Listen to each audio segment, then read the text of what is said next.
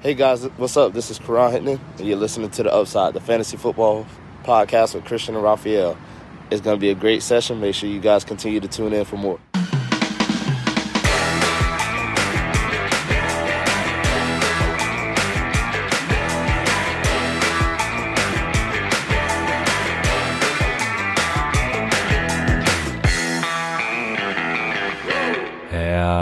Herzlich willkommen, meine lieben Footballfreunde, bei Upside, dem Fantasy Football Podcast.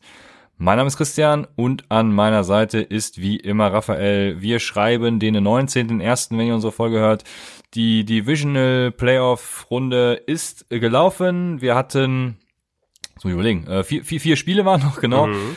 äh, der, der, der Buff Soul wird sich gefreut haben. Buff Soul, Buffalo Soldier äh, wurde aufgeklärt. Also, äh, wie ging's dir, Raphael? Hast du dich auch über das andere Ergebnis oder Spiel gefreut? Man kann, glaube ich, sagen, dass, dass die Spiele jetzt, ja, die waren jetzt nicht so, waren jetzt keine Feuerwerke, ne? War, glaube ich, mehr Spannung aufgrund der, also der Playoff-Situation, das Do-or-Die-Spiele.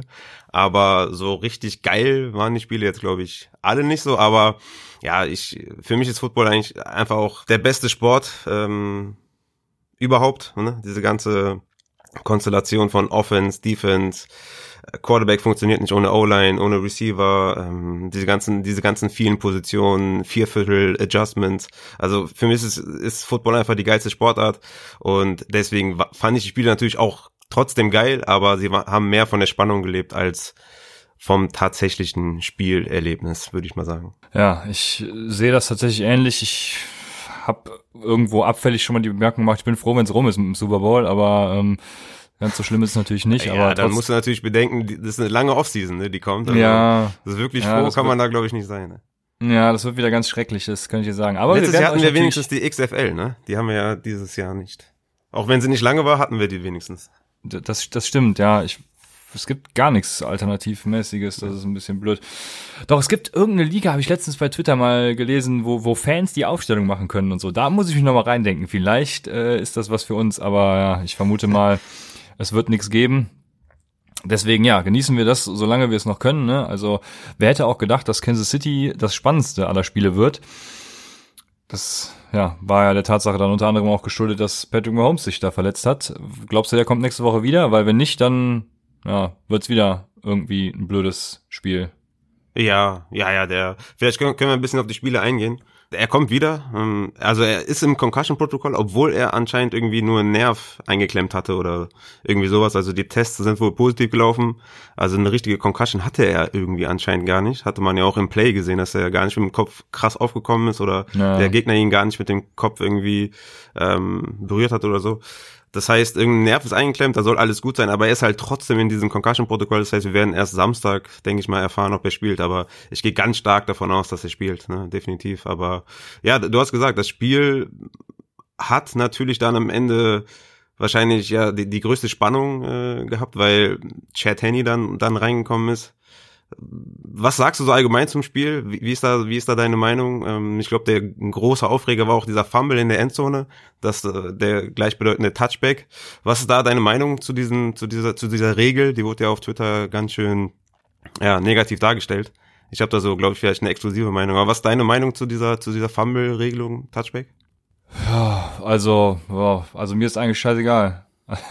Ich bin da wirklich, ich bin da relativ leidenschaftslos. Also äh, mein Take dazu ist, solange der Receiver weiß, es gibt diese Regel, ist der Receiver halt selber schuld, wenn er da irgendwie zum zum Touchdown extenden will und dann hat er halt Pech ja. gehabt. Ne? Das Einzige, was nervt, ist halt diese Ungleichbehandlung. Ne? Die eigentliche Frage, die man sich stellen muss, ist nicht, ist die Regel gut oder nicht, sondern warum dürfen Spieler im Feld fummeln und kriegen den Ball wieder, also wenn er out of bounds geht, während dann in der Endzone, äh, wenn der Ball out of bounds geht, die Defense den Ball kriegt. Also eigentlich müsste, also mir ist nur wichtig, da eine allgemeine Regelung zu finden, weil hm. ich finde es auch schwachsinnig, die Endzone, das wird ja auch von einigen dann gesagt, als, als äh, Sonderstatus irgendwie äh, hervorzuheben.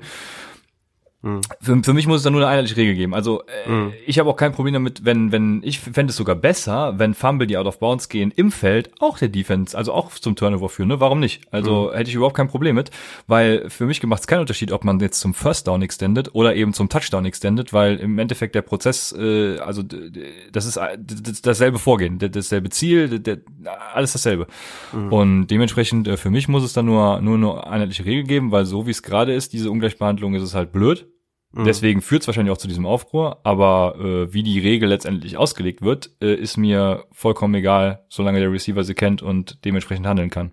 Ja, stimmt, hast du recht. Also es gibt ja auch diese Bill Belichick Clause, ne, dass dass die Receiver das nicht dürfen. auch richtig geil auf jeden Fall von Belichick, dass er da weiß, ey, so bringt nichts, weil dann ist es ein Touchback. Ähm, Ja, es ist, es ist vor allem auch ein äh, irgendwie viel Risiko für, für wenig Ja. Ertrag. Ne? Also was wäre passiert, wenn er nicht extended hätte? Irgendwie auf der Zwei-Yard-Line Ja, oder so, genau. dann hätte er halt viermal die Chance gehabt, Nick Chubb einfach rennen zu lassen und der hätte mit Sicherheit irgendwie zwei Yards geschafft. Genau, das ist ja genau, also das ist auch so mein Problem, was ich so sehe. Auf der einen Seite verstehe ich jeden, der sagt, ey, okay, das ist eine harte Regel, dass es da einen Touchback gibt, aber ich frage mich halt, wie, wie man irgendwie einen Fumble an einer beliebigen Stelle auf dem Feld gleichsetzen kann mit einem Fumble out of bounds in der Endzone, weil ich meine, stell dir mal vor, jedes Diving für die Endzone wäre quasi geschützt, wenn die Offense irgendwie nach dem Fumble den Ball behält an der Ein-Yard-Linie. Ähm, dann wäre das ja total easy, dass man jedes Mal dived ne, dafür. Also das wäre, das würde irgendwie keinen Sinn machen. Auf der anderen Seite denke ich mir halt auch irgendwie so ein Sack in der Endzone bedeutet halt ein Safety für zwei Punkte. Ein Fumble Recovery in der Endzone bedeutet sechs Punkte. Also warum, weißt du, also ein Sack oder Fumble Recovery auf jedem anderen Teil des Feldes bedeutet entweder Raumverlust oder Turnover, aber halt keine Punkte. Ne? Und wenn man diese Regel ändert, ähm, also dieses, ähm, wenn der Out of Bounds in der Endzone geht, wenn man das ändert, muss man auch meiner Meinung nach die Safety-Regel ändern oder jedes Play in der Endzone ändern. Ja, ja, das sowieso, ja, das stimmt, ja. Da, da gelten halt andere Gesetze, ne? Also deswegen verstehe ich gar nicht diese harte Aufregung auf Twitter, weil dann muss man halt irgendwie, wie du schon sagst, man muss halt gleichberechtigt auch die anderen Regeln beachten, meiner Meinung nach. Ja. Ja, mit dem, genau, mit dem, ich hatte gesagt, äh, es für mich genießt die Endzone keinen, keinen Sonderstatus irgendwie. Ähm, deswegen, ja, wäre ich auf der Seite, ja, dann muss man eben auch das mit dem ganzen Safety-Quatsch und allem anpassen, ja. Aber äh, wie gesagt, wie man es letztendlich macht, ist mir egal. Hauptsache eine einheitliche Regel und ich sehe überhaupt nicht diesen Anlass für, für diese Diskussion. Also wäre es jetzt kein Playoff-Game gewesen und wäre es jetzt nicht so ein polarisierendes Game gewesen, weil entweder magst du die Chiefs halt, weil du den Sport liebst, ne, oder du hast die Chiefs halt, weil sie einfach gut sind und du irgendwen hassen willst. Und es, äh, ja, es war ja, halt ein bedeutendes Play, ne? Das wäre, wär, Ja. glaube ich, dann ein One-Score-Game gewesen, wenn das ein Touchdown gewesen wäre. War, glaube ich, sehr bedeutend. Dann wären sie nochmal richtig drangekommen. Sind sie im Endeffekt ja sowieso, ähm, weil Mahomes dann rausgegangen ist und äh, die Chiefs auch keinen großen Vorsprung sich ergattern konnten, wenn man ehrlich ist. Ne? Also die, die Browns Defense hat's ganz gut gemacht, ne? Aber es war halt auch ein wichtiges Play und ähm, dass dann am Ende so eng noch wurde, ey, das war echt auf jeden Fall krass. Ich habe ich hab voll geschwitzt, obwohl ich jetzt kein Fan bin der Chiefs. Ne? Ich hätte halt nur Bock auf eine auf eine auf eine Mahomes Dynasty, aber ich habe echt hart geschwitzt und äh, war am Ende dann froh, dass äh, Andy Reid die geile Sau einfach ähm, ja seine seine seine riesigen Eier auf den auf den Tisch gelegt hat und gesagt, ey Vierter und eins an der eigenen 48 Yard Linie mit deinem Backup Quarterback. Easy. Ich gehe dafür. Money und ciao, ciao, ne? Richtig geil auf jeden Fall. ja, alles andere wäre auch, wäre auch nicht, ja, also wäre nicht gut gewesen. ja gut, ja. wenn wenn das dann schief geht, ne, dann dann äh, sagt jeder, okay, hier die kriegen jetzt an der 50 oder 48 Yard Linie äh, den Ball und machen dann einen Touchdown und ist Game Over. Ähm, dann wäre die Aufregung wahrscheinlich auch groß gewesen, aber ich denke mal, das ist da auch wieder so eine Sache, ne, äh, Process, Process over Result, ne? Also man muss dafür gehen, klar, weil, weil wenn du das First Down holst, dann hast du halt das Spiel gewonnen und deswegen war es natürlich der Ja. richtige Call, aber dass du das dann auch so mit Chad Henney mit dem Backup Quarterback, da muss man einfach sagen, das ist einfach Andy Reid ist einfach eine geile Sau. Also nicht viele äh, nicht viele Headcoaches hätten das gemacht, ne? Ja, ja, das stimmt schon, ja. Ja, Henny hat auch eine ganz, also bis auf diese, äh, das war echt eine ugly Interception, aber bi- bi- bis, bis, bis, ich glaube, PFF hatte irgendwie, ich weiß gar nicht mehr, wer das war, hat irgendwie gesagt, der und der Cornerback äh, äh, oder langer Pass von Chad Henney auf den und den Cornerback, der frei irgendwie in der Endzone den Ball fängt. Das war richtig, also das war Ja. echt ein Katastrophenplay, ne? Nee, aber ansonsten hat er seine Sache ja wirklich, muss man sagen, echt hervorragend gemacht. Ne? Es äh, sah schon gut aus, von daher, ja, also ich hoffe natürlich, dass Patrick Mahomes nächste Woche wiederkommt äh, gegen die Bills. Apropos Bills, ne, ja, ähm, die Josh Allen Regression, die hat nicht lange auf sich warten lassen, würde ich sagen. Ja, würde ich sagen, wenn der, wenn der Wind nicht gewesen wäre. Ne? Also da waren schon bei Josh Allen Ja. auch, äh, also wenn Ja. Chetany ugly Throws macht, dann war das von Josh Allen schon, schon, boah, das war schon, schon echt äh, super hässlich, äh, da teilweise auf Deep Balls die Leute drei Meter zu überwerfen. Aber ja, ich äh, gestehe ein, es war viel Wind im Spiel. Mhm, ja. Hat man auch beim letzten Play von, von Tyler Huntley gesehen, ne? Dass er den da so Ja, hart Tyler Huntley. hat. Hallo. Ja, ja, ich habe auch gedacht, ne, den hätte der bringen müssen. Äh. Bei dem Hype, den der Templar da gegeben hat, hätte den eigentlich bringen müssen, trotz Wind. Aber es war, glaube ich, auch viel Wind geschuldet, dass Huntley den da nicht anbringen konnte. Ne? Ja. Das wäre wa- wahrscheinlich ein Walkaway-Touchdown gewesen. Ne? ja. Sag mir, wie geil Talent ist. Mega geil. Sehr gut. Leider jetzt nicht mehr zu sehen. Die Ravens sind raus. Ne? Äh, War auch eine, ja, drei, also zu einer drei Punkte Vorstellung kann man jetzt nicht so viel sagen. Gut, mit mit Ja. ähm, mit Tucker wäre es halt irgendwie eine neun Punkte Vorstellung gewesen, aber ob das jetzt so viel besser ist, keine auch geil, ne? Bei so einem Wind so oft zu kicken Ja. und jeder geht daneben, aber Hauptsache trotzdem probieren. Ja, ja, klar. Richtig geil. Aber ja, man, man kann glaube ich sagen, so war halt irgendwie ugly Start von den Ravens. Die haben nichts auf die Reihe bekommen, nichts hat funktioniert. Passing Game war unterirdisch. Die Box war immer voll, ne? Da hatte es Lamar Jackson und das Running Game sowieso schon schwer. Er hätte mehr Passing Game von Lamar benötigt. Ähm, da muss von ihm auf jeden Fall der nächste Step kommen nächstes Jahr. Natürlich muss man im, im Draft die Wide Receiver Position auch wieder adressieren, so wie letztes Jahr quasi auch. Also ähm, da müssen die Ravens irgendwas draufpacken. Letztendlich war es auf jeden Fall ein nie gefährdeter Sieg für die Bills, ne? Die übrigens äh, ganze neun Rushing Carries von Running Backs hatten. Und, ähm, Ah, siehst du, das wollte ich mir noch angeguckt haben. Ähm, und wenn man bedenkt, dass sie das ganze Spiel über geführt haben, ne, dann ist das auf jeden Fall richtig krank. Mist, ich, ich wollte mir die Pass-Run-Ratio noch angucken, weil ich irgendwie im Gefühl hatte, dass die, dass die Bills 100% gepasst haben, was ich ziemlich geil fand. Ja, ich glaube, die hatten Und, bis ja. zum dritten Viertel hatten die, glaube ich, einen Rushing Attempt oder so. Ja, okay. Das, ja. Ist so krass. Dann war mein, hat mein Gefühl mich nicht getrügt, ja. ja. Ja, auf jeden Fall sehr geil. Ja, was stand sonst noch an? Äh, die Packers haben gegen die Rams gewonnen. Das ist jetzt auch wenig überraschend irgendwie. Ähm, Ich hatte ja, also äh, doch, doch schon. Du, du hast ja letztes Jahr, letzte Woche einen Case gemacht für die Rams Defense für Jalen Ramsey und ich habe unter der Woche noch zu dir gesagt, hey, das wäre schon ganz geil, wenn irgendwie Jalen Ramsey Devonta Adams äh, komplett aus dem Spiel nimmt. Hat er ja auch, also wenn Devonta Adams gegen Jalen Ramsey gespielt hat, dann, dann war das auch so. Hat er nur leider nicht immer und ja, die Packers haben halt irgendwie was draus gemacht, ne? Und die Rams hatten halt Goff. Ja, so kann man es, glaube ich, auch zusammenfassen. Ne? 32-18 ist schon recht deutlich.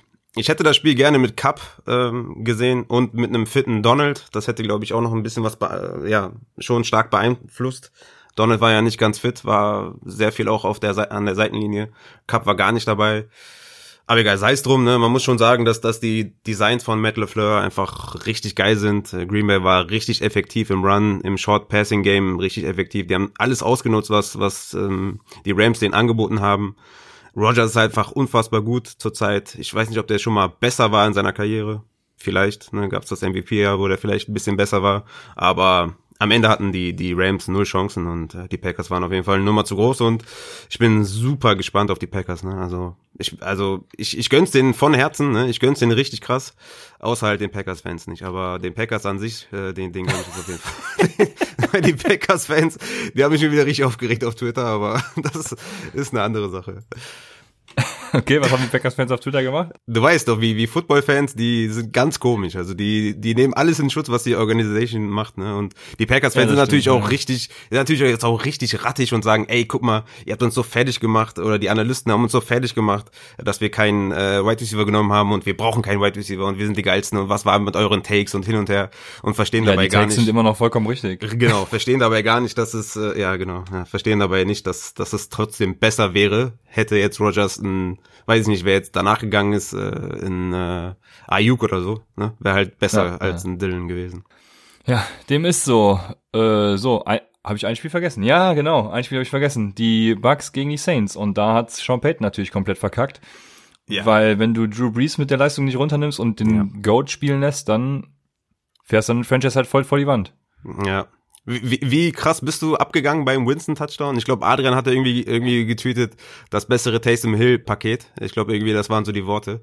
Äh, Ja, ich hab's ja, ich hab's ja leider nur in der Condensed Version gesehen, Ah, hab's okay. gar nicht registriert, dass es James Winston überhaupt war. Und irgendwann, ich hab dann, also ich, ich schalte ja mein Handy nie ein, weil ich mich nicht spoilern lassen will. mh. Und dann habe ich mein äh, Handy übrigens auch, deutsches Wort, ne, äh, gibt's im Englischen nicht. Das regt mich so auf. Das, ja, Also Smartphone. Ähm, mein Smartphone mache mach ich nie an. Dann habe ich mein Smartphone angemacht und dann ging es irgendwie voll ab mit, mit James Winston News und ich dachte mir, hä, war, war, kam der irgendwie nochmal rein mhm. gegen Ende? Und habe dann erst gerafft, dass der diesen Touchdown-Pass geworfen hat. Und danach bin ich natürlich abgegangen. Ja, ganz Twitter ist abgegangen, richtig geil. Du hast nur James Winston äh, Tweets gelesen, richtig lustig. Ja, Fun Fact auf jeden Fall, Winston hat sechs Fantasy-Punkte gemacht und Breeze hat 3,66 Fantasy-Punkte gemacht. Ne? Also, ja, wie wäre das Spiel wohl ausgegangen, wenn James Winston komplett der Starter gewesen wäre? Ja, auf jeden Fall anders, ne? Also du hast gesehen auf jeden Fall, dass, dass es Breeze ja, letzte, letztes Spiel ist, weil der kann auf dem Niveau nicht mehr weitermachen. Ähm, du siehst es ihm leider an. ist natürlich schade für ihn als, äh, ja, als äh, so Legacy so abzudanken ist natürlich bitter, aber das war komplett äh, grottig, ne? Also 34 mhm. Passversuche, 134 Yards, 19 äh, Completions, ein Touchdown, drei Interceptions und was für welche. Also das hat mir schon teilweise sogar leid getan, ne, irgendwie äh, so minimal. die auf Camara war Camara die geilste. Da hat Camara, glaube ich, schon gedacht, James Winston ist drin und ich, ich, ich laufe einfach der mal. Der läuft einfach downfield. Wusste aber gar nicht, dass er nicht weiter als 10 Yards laufen darf. ja, das war ja. natürlich ein Fehler von Camara, also ganz klare Sache. Ne? Ja, klar. Das ist natürlich ganz klar. Aber ja, ähm, was ich natürlich noch äh, ansprechen muss, ist Michael Thomas mit null Catches. Ne? Ja. Wo siehst du den eigentlich in Dynasty? Ich habe viele Michael Thomas äh, äh, Trade Requests bekommen auf, auf Twitter, die ich jetzt natürlich jetzt auch nicht öffentlich äh, vorlesen und beantworten will, aber äh, wo siehst du Michael Thomas? Ne? Ich meine, Breeze hört auf, äh, wer macht weiter? Ist es Winston? Also holen sie ihn zurück? Ähm, ist es Taysom Hill? Äh, 27 Jahre alt, Michael Thomas. Ich denke mal dann vielleicht 28 Ende des Jahres irgendwann. Ähm, wo siehst du Michael Thomas in, in Dynasty? Ja, also wir werden ja noch eine Buy Low Sell High Folge machen, denke ich, vor der Pause. Ähm, da in die Kategorie würde Michael Thomas wahrscheinlich drunter fallen, weil Michael Thomas ist halt immer noch ein hervorragender Wide Receiver. Ich sehe da überhaupt keinen Grund, den irgendwie downzugraden. Also ja, ein bisschen muss den schon downgraden, ne? Also war ja. wahrscheinlich ein Top 3 Wide Receiver für dich. Ist, ist der immer noch ein Top 3 Wide Receiver in Dynasty für dich? Für mich ist er weiterhin Top 5 auf jeden Fall. Okay. Also ich drafte ihn, wenn ich jetzt Startup hätte, immer noch in den Top 5 wahrscheinlich, ja. Ja, ja, das, das, das kommt ungefähr hin. Müsste ich mir jetzt äh, ein paar ja, also es gibt vielleicht, gibt vielleicht Gründe, um ihn auch irgendwie auf 8 oder was weiß ich zu packen, aber mhm, äh, mhm. ja, also ja, für mich denke ich schon Top Top 5, also mindestens mal Top 10 auf jeden Fall. Genau. Und, Sagen wir mal, Top 10 ist auf jeden Fall. Ähm, und ich würde mal sagen, Top 5 kann man definitiv auch gut Argumente finden, aber Top 10 ist er allemal und äh, lasst euch da auf jeden Fall nicht irgendwas anreden bezüglich Michael Thomas. Ist immer noch ein äh, Top Wide Receiver und da wird auf Quarterback auf jeden Fall was anderes stattfinden als ähm, wie heißt er nochmal hier, der, der Rushing äh, Quarterback, der Running Quarterback, den Namen, Taysom Hill, genau. Taysom Hill. Da wird auf jeden Fall ja. was anderes stattfinden als Taysom Hill. Also von daher macht, macht euch mal da keine großen Gedanken und nächste Woche wird, ja gut, wenn du den jetzt schon genannt hast, dann kann ich ihn ja nicht mehr nehmen, aber nimm du mal Michael Thomas als bei Low, ich bin da ganz bei Oh, nee, nee, nee, nee, so wichtig ist er mir jetzt nicht. Ja, okay. ja, ist auf jeden Fall mindestens mal ein Top 10 Wide Receiver in Dynasty, ja. Ja, ich, also ich glaube schon, dass sie die Taysom Hill Experience weiter durchziehen werden Boah. und mir graut's da echt vor. Vor allem, also die, die Saints sind ja jetzt erstmal für fünf Jahre oder so komplett cancelled, ne? Also mm. irgendwie minus 100 Millionen an Cap Space. Richtig Dadurch, dass Drew Brees auch noch im Vertrag ist und also ich weiß nicht, wie die nächstes Jahr irgendwas reißen wollen. Keine Ahnung. Ja, das, das wird echt ugly, ja.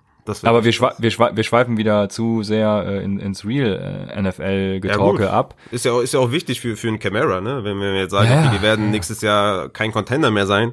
Wir wissen alle, dass, dass um Top Running Back zu sein, musst du halt auch in der Top Offense spielen. Und wenn sie das nicht mehr sind, ist das schon auch äh, wichtig Fantasy-wise. Ne? Ich sage jetzt nicht, dass Camara ein, äh, keine Ahnung, Top 20 Running Back ist, aber das wird ihm auch wehtun. Wenn Taysom Hill zum Beispiel wirklich äh, Quarterback ist, dann wissen wir alle, was für Zahlen Camara aufgelegt hat. Ne? Also von daher mhm. ist das schon auch Fantasy-wise sehr wichtig, dass sie da einen vernünftigen Quarterback hinstellen. Ne? Naja, wir, wir hoffen auf James, naja, James Winston, glaube ich, geht zu Pittsburgh, das wäre das äh, einzig Richtige.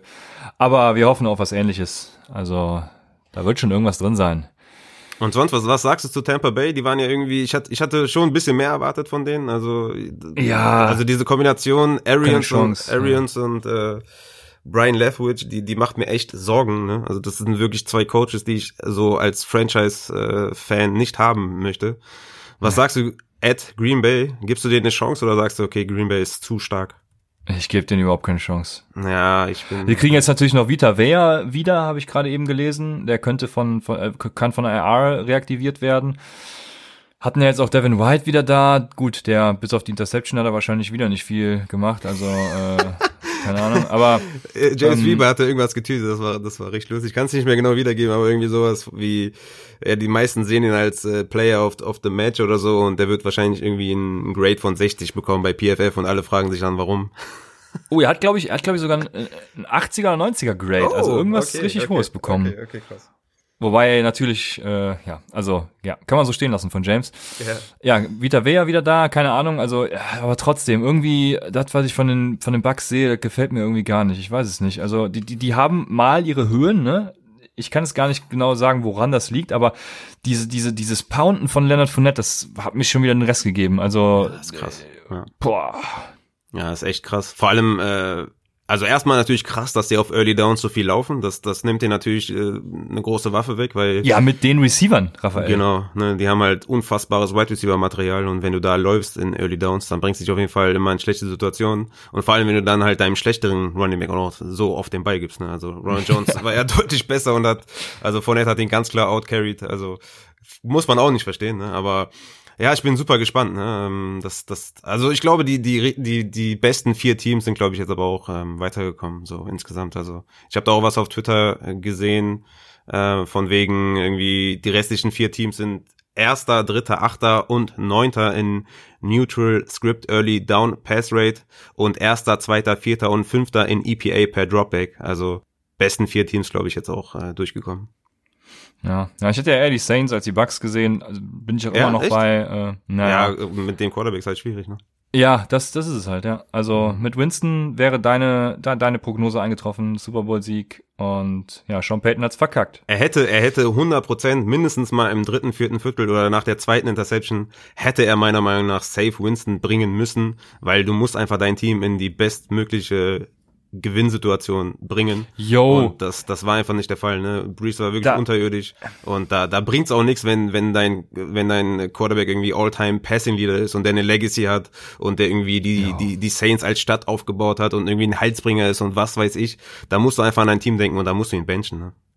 Ja, oder habe ich auf Twitter auch. Ich, also ich will keinen Blame, ich weiß den Namen zum Glück auch nicht mehr gelesen von wegen, ähm, man kann ihn nicht benchen, weil, weil äh, er damit ja sein Legacy zerstört hätte, Sean Payton Breeze Legacy zerstört hätte und so ein Schwachsinn. Mhm. Also wenn du entweder willst einen Super Bowl gewinnen oder entweder du willst halt gewinnen, den Kahn vor die Wand fahren, ne? Und ja, Sean Payton hat den Kahn halt vor die Wand gefahren und hätte ja. es besser machen können. Absolut, absolut. Ja. Was sagst du zum, zum anderen Spiel der Conference Championship Round? Bills Chiefs? Also wir legen uns fest bei Buccaneers gegen Green Bay, dass Green Bay haushoher Favorit ja, ist. Ja, klar. Ja. ja, und dann und dann werden die äh, Packers halt trotzdem von den Chiefs im, im Super Bowl, äh, also ja. das Wort kann ich jetzt nicht sagen, aber nee. werden ähm, äh, überwältigt sein, werden sie, äh, wenn sie gegen die überrannt. Chiefs antreten. Ja, über, sie werden überrannt, ja, von, ja. von Kleider ja. ja. genau. Ja. Da hat man ja auch gesehen, ne? Daryl Williams auch Generational Talent wahrscheinlich. ja, auf jeden Fall. Ja. Ach hey. Ja, gut. Äh, hätten wir die Spiele durch. Also wir, wir legen uns fest, äh, Kansas City Chiefs und äh, Green Bay Packers wird der Super Bowl. Ist aber auch ein geiler Super Bowl, muss ich sagen. Zwei ja, du, hardcore gute Offenses. Ne? Ja. Ja, du hast es ja schon schon vor schon vor Wochen mal gesagt, dass es dein liebster Super Bowl wäre. Ich war ja. ja. Saints gegen gegen Chiefs und äh, kann mit den Packers aber jetzt auch ganz gut als Football-Team leben. Ja. Und ja, von daher bin gespannt. Also gut, soweit sind wir natürlich noch nicht. Es kann ja immer was Unvorhergesehenes passieren, aber ja, freue mich auf jeden Fall drauf. So, dann hätten wir die Spiele auch abgehakt. Äh, hier, äh, Nico Schofield hätte das, nee, wie hieß er? Äh, äh, Michael Schofield von, von Prison Break oder so. Mm, Michael okay, Schofield, ja. ja. doch, Michael. Hätte es nicht besser äh, analysieren können, das Ganze? Ähm, Erklär mir den Bezug von äh, Michael Schofield zu Football, oder war das jetzt einfach nur analytisch? Nee, der ist ein analytischer Typ, der also. hat das nicht besser äh, analysieren okay. können, weißt du? So, ähm, Auf jeden kam Fall. mir gerade in den Sinn, ich weiß, ich weiß auch nicht. Also, ähm, ich bin ich habe auch nie verstanden, ich habe auch nie verstanden, was es was es bringt, wenn man das äh, das quasi die Gefängniskonstruktion auf dem Rücken hat. Aber das fand ich so ein Feature, was irgendwie keinen Sinn gemacht hat, ja, äh, weil er das ja. ja. sowieso gebaut hat und mitentwickelt hat und so. Warum warum dann noch tätowieren? Aber okay. Ja, lassen wir das so stehen. Äh, bevor wir in das Thema einsteigen, kurz zur Planung der kommenden Folgen. Wir werden jetzt noch drei Folgen machen, unter anderem, wie eben schon gesagt, ne, bei, bei Cell in Dynasties ähm, und werden dann zum Super Bowl, also nach dem Super Bowl am 9.2. für einen Monat bis zum 9.3. in die Pause verschwinden. Da ist übrigens auch Handball-WM. Die Zeit könnt ihr hervorragend nutzen. Ich bin totaler Noob. Ich äh, hoffe, die ist dann auch immer noch und ihr könnt die gucken. Kannte mal Handballspieler. Torben Matzken. Schöne Grüße. Ähm, naja, auf jeden Fall ist die Handball-WM, die könnt ihr gucken und 9.3. sind wir dann wieder wie gewohnt für euch da mit der Draft-Preview äh, und allem möglichen Free Agency. Free Agency ist vor allem ja. erstmal auch, genau. Ja. Also da werden wir auch wieder spannende Gäste haben. Äh, ja, lasst euch überraschen. Wir fahren auf, kann ich sagen. Aber drei Wochen habt ihr uns jetzt noch. Auf jeden Fall. Das sowieso, ja, das, das sowieso. Ich habe jetzt, bevor die News kommen, noch ein questionable Quote für dich. Oh, okay. das ist sogar ein deutsches Quote. Ähm, Jair Alexander ist der beste Cornerback nach den Statistik-Rankings. Okay. Keine Pointe. Ähm, das kam von Björn Werner bei äh, einer Einblendung von PFF Grades bei RAN. Äh, okay, anscheinend finden das nur Nerds lustig, dass die Statistik-Rankings äh, da nicht bekannt sind, aber äh, gut, sei es drum. Dann kommen wir eben doch ganz doch schneller zu den News als uns lieb ist. Okay, nice. Nice, okay. Ja, also, ja, komm. okay. Was, was hätte er an, an Stelle sagen sollen, müssen? Ja, also man muss doch als Experte die PFF-Rankings kennen und, und, und wissen, dass, also, dass es keine Statistik-Rankings sind. Ja, okay, also er hätte sagen können, laut Coverage oder sonstiges ist er. Ja, ja, irgendwie sowas. Also man hat schon gemerkt, da, ja, wenn er weiß nicht, was PFF ist. Aber ich, ich mag den ja sehr, ne? Ich, ich ja, ich ja, weiß. Ich finde den ja geil, deswegen, wir machen hier auf jeden Fall kein Björn Werner äh, Rant oder irgendwie sowas. Auf jeden Fall geiler Typ. Ja. Dementsprechend kommen wir zu den News. Und da haben wir einige Coaching-Verpflichtungen auch, doch äh, bevor wir da einsteigen, gibt's auch ein bisschen was zu Playern und das ja, große Thema, was alles überschattet. Der letzte verbleibende, der Last King in äh, Texas, Deshaun Watson, will definitiv weg, Raphael. Wir haben ja mhm. letzte Woche schon kurz, kurz darüber berichtet, dass er weg will, äh, dass das Gerücht im Raum steht, aber jetzt ist es wohl, es erhärtet sich ja immer mehr. Auch, dass die Dolphins da im Gespräch sind. Ähm, was sagst du weiterhin dazu? Sollen wir das überhaupt behandeln? Weil noch ist ja nichts fix. Aber ja, deine Meinung würde mich schon mal interessieren. Ja, ich, ich denke schon, dass man das behandeln kann. Ist doch eine, eine fette News auf jeden Fall. Ne? Ich meine, Franchise Quarterback oder einer der besten Franchise Quarterback für mich, der zweit-valuableste Quarterback auf dem Markt, den es so gibt von allen 32 Teams, was so Alter betrifft und Vertragssituationen hin und her. Also ich wüsste jetzt nicht, welchen Quarterback ich lieber hätte, um meine Franchise drumherum aufzubauen, als Deshaun Watson. Also Mahomes mal ausgeklammert, ist für mich Deshaun Watson da die Nummer zwei. Mhm. Und äh, ich hatte das so ein bisschen suffisant auf Twitter gesagt, dass jede Franchise da draußen, die es gibt, sollte ähm, für Watson oder Ressourcen sammeln, um Watson zu holen, denen alles geben, was es, was es gibt, außer halt die Chiefs weil so ein, so ein Quarterback, äh, der will weg. Also das ist unfassbar. Der hat ja auch einen guten Vertrag, also einen bezahlbaren Vertrag. Und wenn ich mir jetzt mal die ersten drei Teams angucke, ähm, die halt frühe Picks haben, ne, mit Jaguars, Jets und Dolphins, also alle drei von denen sollten meiner Meinung nach mindestens mal ihre ersten beiden First, Round, äh, First Rounder abgeben. Irgendwas Second Round mäßiges und nächstes Jahr noch irgendwas. Und ähm, ich glaube, dass die Dolphins da echt gut im Rennen sind, weil sie halt einen großen Vorteil gegenüber den Jets und den Jaguars haben, weil sie halt noch Tour draufpacken können. Also sie können Tour abgeben, den dritten Pick, den 18. Pick und dann halt nächstes Jahr auch nochmal vielleicht einen First und Second Rounder. Und dann sind sie, haben sie einen ganz klaren Vorteil gegenüber den Jets und den Jaguars. Ja, ja, auf jeden Fall. Also ich sehe es ganz genauso wie du. Also wenn 30 Teams nicht schon bei den Texans angerufen haben und gefragt haben, was sie wollen, dann weiß ich auch nicht weiter. Also wenn ja. mir einer sagen würde, äh, gib mir Murray und zwei, also den First dieses Jahr und den First nächstes Jahr, ey, ich würde Murray mit einer Schubkarre nach äh, Texas fahren. Ja, ich, also ich würde sofort machen, ne? Ja, ja ich finde auch. Ich finde auch, du musst äh, zumindest mal, egal welchen Quarterback du gerade hast, ob du einen Murray hast, ob du einen Joe Burrow hast, ob du, keine Ahnung, wen du hast, wenn du einen jungen, guten Quarterback hast, musst, selbst da musst du überlegen und sagen, ey, hier, wir geben dir den und den plus noch einen äh, First Rounder, gib uns Watson, weil er ist für mich, ja, wie schon gesagt, also, ja. der würde wahrscheinlich dieses Jahr im Draft an zweiter Stelle gehen. Ja, auf jeden, also ja, nach Patrick Mahomes halt, ja genau. genau. Also das sehe ich genauso. Und danach ist auch ein herber Drop-off für mich. Ja. Und dementsprechend, ja, 29 Millionen per Year an, an äh, hat er noch auf seinem Contract, ne? 21 nur ein Cap-Hit von 10 Millionen, also pff, ja, die Dolphins, ich habe letzte Woche schon gesagt, drei First Rounder plus Tour, weg mit allem, was ich gerade gesagt habe und Watson her. Also ja. ich sehe da überhaupt, also überhaupt kein, ja, muss. Ja. Und was das heißen würde für, für einen Devonta Parker zum Beispiel, ne? das wäre richtig Yo. Money ne, für den. Yo. Und was das heißen würde für einen Cooks und für einen Will Fuller, gut, der ist jetzt, äh, geht in die Free Agency, aber für einen Cooks und für, für alle Texans ähm, Spieler, also wirklich, also wie kann man die Franchise so an die Wand fahren? Ne? Ich meine, mm. dieser neue GM Peliciero, ne, Peliciero ist dieser eine Twitter-Boy, der, der Newsboy, habe wieder vergessen, da von den Patriots, der, der neue GM, äh, was soll, der kann ja direkt wieder gehen. Was soll der mit dem Team machen? Und die haben ja nicht mal einen Headcoach, ne? Also Headcoaching, Posten, also super unattraktiv auch in Houston, ne? Da würde ich auch überhaupt nicht hingehen, wenn ich ein Bienemy wäre, der jetzt irgendwie immer noch äh, auf dem Markt ist. Sind, glaube ich, noch die Texans offen und äh, die Eagles, ne? Ich glaube noch zwei ja, sind Eagles, offen. Chargers, also gut, bei den Chargers gibt's auch Gerüchte. Nee, Chargers um, ist durch. Der Defensive Coordinator von den Rams ist da. Ah, okay, ja, dann, also äh, Eagles ja, und schade. Ich hatte ja. Brian Devil war da ja auch noch im spricht man ihn so aus genau. oder DeBall oder Dabol, Dabol.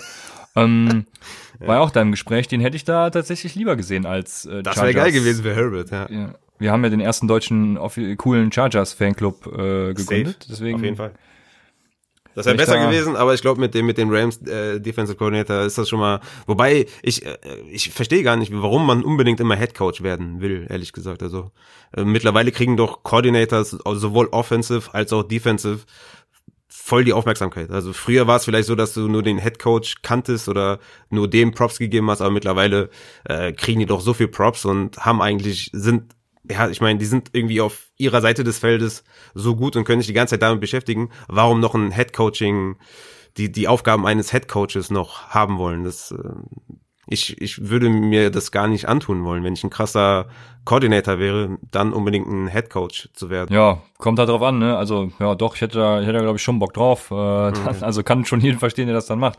Ja, ja, gut, klar, ich, verstehen kann ich auch. Aber ich meine, jetzt ein Robert Saleh, der jetzt irgendwie bei den Jets ist als Defensive Coordinator, ähm, der ist halt der Erste, der fliegt, wenn es nicht läuft, ne? Und dann denkst du dir auch so, okay, was, äh, weißt du? Und wenn es gut läuft und die Offense krass ist, dann im schlechtesten Fall ist der OC dann der, der Head Coach irgendwie vielleicht nächstes Jahr oder so, ne? Also, ja, ja, irgendwie. Boah, das ist, ja, ja, das, das wäre das, äh, das, ach, ne, das Schlimmste, was allen passieren könnte. Ich weiß gar nicht, wer da, wer da äh, gerade OC wird, aber war auf jeden Fall auch ein guter Name. Ah, verdammt. Ja, ähm, der, der, ähm, hier, der äh, LeFleur. Also der, der Ja, Bruder. genau, Michael Fleur, äh, mhm. genau. Und das Schlimmste, was passieren kann, ist, dass der irgendwie schafft, Sam Darnold gut aussehen zu lassen. Ne? Dann äh, ja. Saleh macht einen guten Job mit der Defense und alles ist tutti. Dann verlängern sie mit Sam Darnold und LaFleur kriegt irgendwo einen Headcoaching-Job und dann geht das ganze Spiel von vorne los, weil Sam Darnold eben doch nicht gut ist. Und ach je, naja, ja. lassen wir, lassen wir das sein. Ähm, ja, ich habe eigentlich gedacht, die, die Houston Texans wären die interessanteste Headcoaching Destination, ja, alleine ja. wegen Watson eben, ne? Ja, ja. Ähm, ja, ist jetzt natürlich nicht mehr der Fall. ähm, ja, ja, und was, die Befürchtung, die ich habe, oder also für die Texans natürlich äh, nicht Befürchtung, sondern äh, der Best, das Best Case wäre, wenn Joe Brady einfach, will ja anscheinend keiner haben, ne? Und wenn keiner Joe Brady haben will und die Houston Texans dann die letzte einzige bestehende Option sind, äh, dann kriegen sie da einen richtig geilen Headcoach noch hingesetzt. Das wird mich ein bisschen abfacken. Aber ja, generell, keine Ahnung, die John Watson will weg. Aber was machst du mit diesem Team halt, wenn dein Quarterback geht? Also das, ne, klar, wenn du Tour bekommst ja. dafür, dann hast du halt wenigstens was, womit du arbeiten Ach, kannst. Ne? Dann draftest du trotzdem halt an drei Quarterback. Kann man natürlich, ne? Klar. Ach, äh, können, nee, kannst du ja, doch, du kriegst ja doch. dann auch den dritten ja, Pick. Ja, ja Entschuldigung, war ich jetzt gerade damit, ja, genau. Aber dann kannst du wenigstens was machen halt, ne? Aber, ja. ja, genau. Ja, Wir gut. Gespannt. Wir sind auf jeden Fall sehr gespannt. Wir bleiben gespannt und sind auch gespannt bei den Eagles, weil da sagen, da sagen wohl äh, ja die Eagles Verantwortlichen den Head Coach Kandidaten, dass Wentz fixable ist. Hm. Was habe ich mir aufgeschrieben? SMF, ich glaube, ich meinte SMH, äh, Shake, Shake My Head, ne? Mhm. Um, also, was soll ich dazu sagen, Raphael? Ja, ist er fixable? Krass. Pff, weiß ich nicht. Wir wissen doch alle, in einem, in einem guten, freundlichen Quarterback-System ist jeder fixable, ne? Also, wenn der jetzt bei den, bei den Rams ist oder so, würde er wahrscheinlich auch nicht viel schlechter aussehen als Goff, ne? Ähm, von daher, so ein bisschen fixable ist er wahrscheinlich, aber er ist nicht der Franchise-QB, der Top 10 QB, den man sich erhofft hat wahrscheinlich. Also von daher ist auf jeden Fall eine erschreckende Aussage. Vor allem hat äh, Jane Hurts das ja gut gemacht in seinen Starts, also ja, mhm. ist natürlich wieder Money einfach nur der einzige Grund, warum man den äh, Fixable ähm, ja, so deklariert als Fixable. Äh, wenn er jetzt irgendwie, wenn er jetzt irgendwie nichts kosten würde, dann wäre er auf jeden Fall nicht ist Fixable, sondern dann wäre der, äh, wäre der, wäre der weg. Ja, von daher werden die sich da wahrscheinlich ein Eigentor schießen. Ne? Ja, oder es ist natürlich die Raphael-Taktik, dass man jetzt einfach äh, Chef da und Rappaport sagt, hey, wir wollen, dass Wenz fixable ist, weil, weil Wenz ist gut, um dann den Trade zu forcieren. Das äh, kann natürlich auch sein. Ne? Das ist eine Smokescreen, ja, das kann sein. Ja.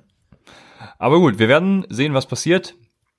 Wir haben eine weitere News und zwar äh, will Gronk in 2021 wiederkommen. Macht ja. er das auch, wenn sie den Super Bowl holen? Das ist die Frage, ne? Ich, ich, ich denke, dass er trotzdem wiederkommt. Also, solange Brady da spielt und Brady wird wahrscheinlich noch mindestens mal zwei Jahre spielen, würde ich zehn jetzt mal Jahre, sagen. Ja. ja, zehn Jahre wahrscheinlich spielen.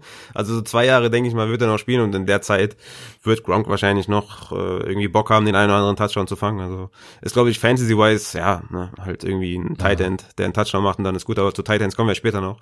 Von da daher, kommen wir später ähm, noch zu, ja. ja, ja. Dann noch, bevor wir zu den Hires kommen, äh, Colts. Die Colts sind unsure about Marlon Mack, den M-Star. Was machen wir mit dem in Dynasty, Raphael? Ja, Achill, Achilles Szenenriss, ne?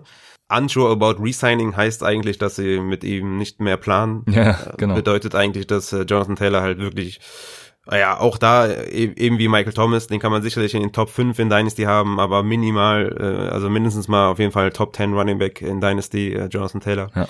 Und ähm, für Marlon Mack, ja, heißt das nichts Gutes und ich weiß nicht, in der heutigen ähm, Medizin, da haben wir schon das ein oder andere Wunder gesehen, auch mit Emmanuel Sanders zum Beispiel, ne, oder andere Spieler, die von irgendwelchen Kreuzbandrissen äh, besser zurückkommen als davor die Jahre, wie Cooper Cup zum Beispiel letztes Jahr äh, gut zurückgekommen äh, von einem Kreuzbandriss. Also die ganze medizinische Abteilung hat sich weiterentwickelt, deswegen würde ich jetzt Marlon Mack nicht unbedingt krass abschreiben, aber ähm, wird wahrscheinlich keinen großen Markt haben, allein schon auch, weil die Running Back Klasse auch gut sein wird und ja, er ist halt kein outstanding Running Back und von daher ist er für uns als Fantasy Spieler wahrscheinlich nur interessant, wenn in Season irgendwo jemand ausfällt und dann irgendein Veteran geholt wird und Marlon Mack ist zwar erst 24 oder so, aber dann wahrscheinlich jemand, den man äh, als Veteran bezeichnen kann und den den dann holen und dann wird er vielleicht irgendwo Fantasy relevant, aber das wird, glaube ich, nichts mehr.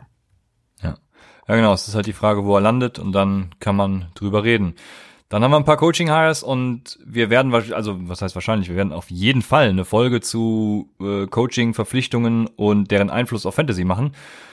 Ja, ich muss mal Adrian fragen. Letztes Jahr hatten wir ja Adrian Franke zu Gast und ich vermute, das äh, könnte auch dieses Jahr wieder klappen. Bin da ganz zuversichtlich eigentlich und von daher könnt ihr darauf gespannt sein. Ähm, wahrscheinlich wieder so um die Zeit wie letztes Jahr irgendwann zwischen Draft und eben Fantasy Draft. Aber damit ihr es schon mal gehört habt, natürlich, äh, Urban Meyer geht zu den Jacksonville Jaguars. Dann also ich weiß nicht, ob du zu, zu irgendwas sagen willst. Wenn, wenn, dann unterbrech mich einfach. Unterbrich mich einfach.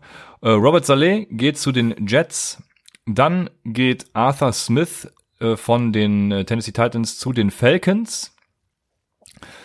Dan Campbell geht zu den Lions, der Titan Coach und Assistant Head Coach von den New Orleans Saints. Und genau, hat die Gerüchte geschrieben, aber du hast gesagt, Brandon Staley zu den Chargers von den Rams ist schon bestätigt. Mhm. Und ähm, ein weiteres Gerücht, was ich gerade eben gelesen habe, ist, dass Josh McDaniels wohl zu den Eagles oder als, als aussichtsreichester Kandidaten bei den Eagles gilt. Mhm. Aber da steht noch nichts fest. Also das sind so die Sachen, die ich mir aufgeschrieben habe. Ich glaube, das war's dann auch. Ja, ja super, super unattraktiv, ne? Eagles und Texans, boah. Also da, also Krass auf jeden Fall. Also wahrscheinlich ein weiteres Jahr Bienemy bei den Chiefs, ne? Das ist natürlich auch erschreckend für die Liga und irgendwie crazy, dass er da keinen Job findet. Ne? Ja, ja, weil er sich in Interviews schlecht anstellt. Kann ich mir gar nicht vorstellen. Wenn man den reden hört, der, der packt einen sofort. Ne? Das ist ein richtig krasser Typ mit einer krassen Stimme und einer krassen Message, so wenn der redet, eine krasse Aura hat er meiner Meinung nach, so was ich so von dem gesehen habe. Kann mir gar nicht vorstellen, dass er in Interviews abkackt. Ja, selbst wenn er abkackt, also verpflichten halt. ja, stimmt. Ja, ja. Ach, das, das ist aber, das sind so, ähm, ich habe ja, ich habe eine gewisse Abneigung gegen Personaler in, äh, in, in Unternehmen. Ich hoffe, von meinem Unternehmen hört mir keiner zu gegen Personaler, äh, von den Personalern. Äh, die, die irgendwie, ja, die handeln immer so nach Schema F und können nicht über den Tellerrand hinausblicken und können das nicht akzeptieren, wenn dann mal jemand im Interview zum Beispiel schlecht ist. Und also bei, ich verstehe nicht, was gegen Bienemi sprechen kann. Also mhm. Du siehst es ja jede Woche. Es ist unbegreiflich, Raphael. Ja. ja, es ist wirklich verrückt. Ich kann mir das einfach auch nicht vorstellen, dass er da sitzt und kein Wort rausbekommt. Oder ich, also, ja. ich meine, ich weiß ja auch nicht, was für Anforderungen man hat dann in diesen Interviews, aber das, also, also, ich weiß es nicht. Ja. Also Taten sprechen irgendwie mehr Worte als irgendwelche unbedeutenden tollen Vorstellungen, ja. oder? So, so ist es doch, Raphael. Mhm. Dementsprechend, schöne Überleitung, äh, kommen wir zu den Taten, die einige Spieler geleistet haben in dieser Saison. Und zwar mit dem Recap der Wide Receiver Saison 2020. Und wir haben ja letzte Woche schon geklärt, dass wir im Draft äh, oder was wir im Draft machen wollen würden. Ähm, hab natürlich auch hier wieder meine Wins above Replacement Tabelle offen. Äh, Devonta Adams natürlich an zwei, ganz großes Gap zwischen ihm und, und den anderen. Ja, was sagst du zu den Wide Receivern äh, dieses Jahr? Ist es für dich aufgegangen oder hast du da einige große Enttäuschungen und, und äh, ja, Überraschungen erlebt? Ist eigentlich aufgegangen. So meine ganze Draft-Strategie ist halt aufgegangen, ne? Also in meinen Ligen zumindest natürlich, wenn man in den ersten Runden, ne, wie, wie wir alle wissen, gab es halt ein paar Verletzungen. Wenn du da halt den einen oder anderen nicht getroffen hast, ne? Also wenn du McCaffrey hattest ja. oder auf der anderen Seite auch Michael Thomas hatte, hast halt rein, reingekackt, aber an sich Running Back first und dann halt irgendein Wide Receiver, der übrig ist in den nächsten, also in Runde drei, vier, fünf, sechs, hat komplett gegriffen. Ne? Also du hast dann halt einen Mike Evans bekommen, Adam Thielen bekommen, DK Metcalf bekommen, äh, Ridley bekommen, Hopkins bekommen, ne? die haben alle in den Top äh, 10 abgeschlossen, äh, Dixon natürlich allen voran. Ähm, das hat super funktioniert, meiner Meinung nach. Aber was ich nochmal kurz ein, einführen will äh, bei den Wide Receivers beim, beim Recap, ähm, dass sie tendenziell einfach ähm, überperformt haben ne, oder besser performt haben als in anderen Jahren. Ich habe mir mal hier 2017 bis 2020 angeguckt. 2017 gab es zwei Wide Receiver, die zehn Touchdowns erzielt haben und vier Wide Receiver, die über 1300 Yards äh, gefangen haben. Also ein eher schlechtes Jahr. Dann 2018 hatten wir sieben Wide Receiver mit mindestens zehn Touchdowns und acht Wide Receiver über 1300 Yards Receiving. Dann 2019 wieder ein Down Year für Wide Receiver. Da waren zwei Wide Receiver mit zehn Touchdowns, also mindestens zehn Touchdowns und drei Wide Receiver über 1300 Yards gefangen. Und dann halt dieses Jahr wieder äh, ein gutes Jahr für Wide Receiver, nämlich sieben Wide Receiver mit mindestens zehn Touchdowns und sechs Wide Receiver über 1300 Yards. Weswegen ich ja sage, dass die Wide Receiver wieder tendenziell etwas überperformt haben und man halt aufgrund dieses äh, diesem Recency Biased ähm, werden die halt ein, äh, 2021 etwas früher vom Board gehen, ähm, weshalb ich denke, dass es ja, dass diese ganze Running Back First Diskussion also dass man die ganzen Running Backs, die man jetzt halt in den ersten zwei Runden draften musste, dass man die halt in den dritten, vierten Runden für viel mehr Value bekommt. Ähm, und deswegen, äh, ja, ich bin mal gespannt, ähm, weil das, wenn das so weitergeht aufgrund der Historie, dann wird 2021 wieder ein etwas schlechteres Jahr. Natürlich kann man sagen. Das ist Analytics. Genau, das ist Analytics, das ist die, die äh, Milchmädchenrechnung, wie man so schön sagt. Aber ich denke mal 2021, wir haben ja auch eine Passing-Liga und hin und her. Also ganz so krass vertrauen sollte man darauf jetzt nicht. Ich denke, dass 2021 ja, die Wide Receiver auch wieder abliefern werden. Aber man muss auf jeden Fall festhalten, dass äh, die halt dieses Jahr etwas überperformt haben. Oder ja. denkst du, denkst du, denkst du nicht? Denkst du, das äh, wird nichts? Ja, ich glaube, ich, ich glaube mal zumindest nicht, dass Devonta Adams seine 18 Touchdowns ja. äh, aufrechterhalten kann, weil da auch einfach Aaron Rodgers wird vermutlich nicht mehr auf dem Niveau spielen wie dieses Jahr. Wenn er das tut, dann kriegt eher Hilfe neben Devonta Adams, was dazu führt, dass Devonta Adams etwas weniger sehen wird. Ja. Also äh, genau dasselbe bei Stefan Dix. Ich genau. persönlich, den Fehler habe ich ja vor der Saison auch schon gemacht, vermute, dass Josh Allens Saison ein Ausreißer ist. Mm, da kriegen wir nichts von weg, aber wir werden sehen. Ich äh, wäre schön, wenn er mich Lügen straft und ein weiteres schönes Jahr spielt. Und ja, dementsprechend gibt's dann aber wieder andere, die besser aussehen werden. Genau. Da denke ich zum Beispiel an DeAndre Hopkins, also der auch dieses Jahr nicht schlecht aussah, ne? aber der ähm, ja, mit einem, mit einem besseren Team, mit einer besseren Offense vielleicht auch, mit Deshaun Watson vielleicht, das wäre schön, ähm, dann eben auch wieder ein bisschen, bisschen mehr liefert ähm, und so weiter und so fort. Also ich glaube schon, dass das wird wieder auf, sich auf einem ähnlichen Niveau abspielen. Klar, ein bisschen Luft nach oben oder unten gibt's immer, aber wie du schon sagtest, es wird immer passlastiger und von daher würde ich dann eher den Trend nach oben mitgehen und, und darauf bauen, dass es äh, ja einfach passlastiger wird und dementsprechend die Wide Receiver auch mehr Punkte machen. Mhm. Ja, was mich Ja. Wie ging es denn für dich aus mit deiner Wide Receiver Strategie? Würdest du äh, würdest du es im Nachhinein anders machen? Ich meine, was waren deine First Rounder, sage ich jetzt mal 2021, äh, 2020 und was werden deine First Rounder 2021 sein? Also kannst du es ungefähr so aus dem Kopf mal sagen, hat das funktioniert, hat es nicht funktioniert? Wie war deine Herangehensweise so? Ja, also in Snake Drafts habe ich ja, wenn ich dran war, äh, gut, Julio Jones, ne, ist natürlich, äh, also kann man nicht Bust nennen, ist halt verletzt gewesen, ne, ähm, aber ja, ist gut. für mich persönlich natürlich trotzdem Bust gewesen. Ja. Genauso wie Kenny Golladay. Ja, genau. Also ich war ziemlich gestraft mit meinem Wide Receiver, muss ich ganz ehrlich sagen. Ja, ja aber ähm, ich würde es immer wieder so machen, dass ich einen Workhorse, also einen der Top 5 Running Backs nehme und danach auf Wide Receiver gehe, ähm, das, das bleibt für mich bestehen, weil ja. die in der Regel einfach so krass ihre, ihre Position bestätigen.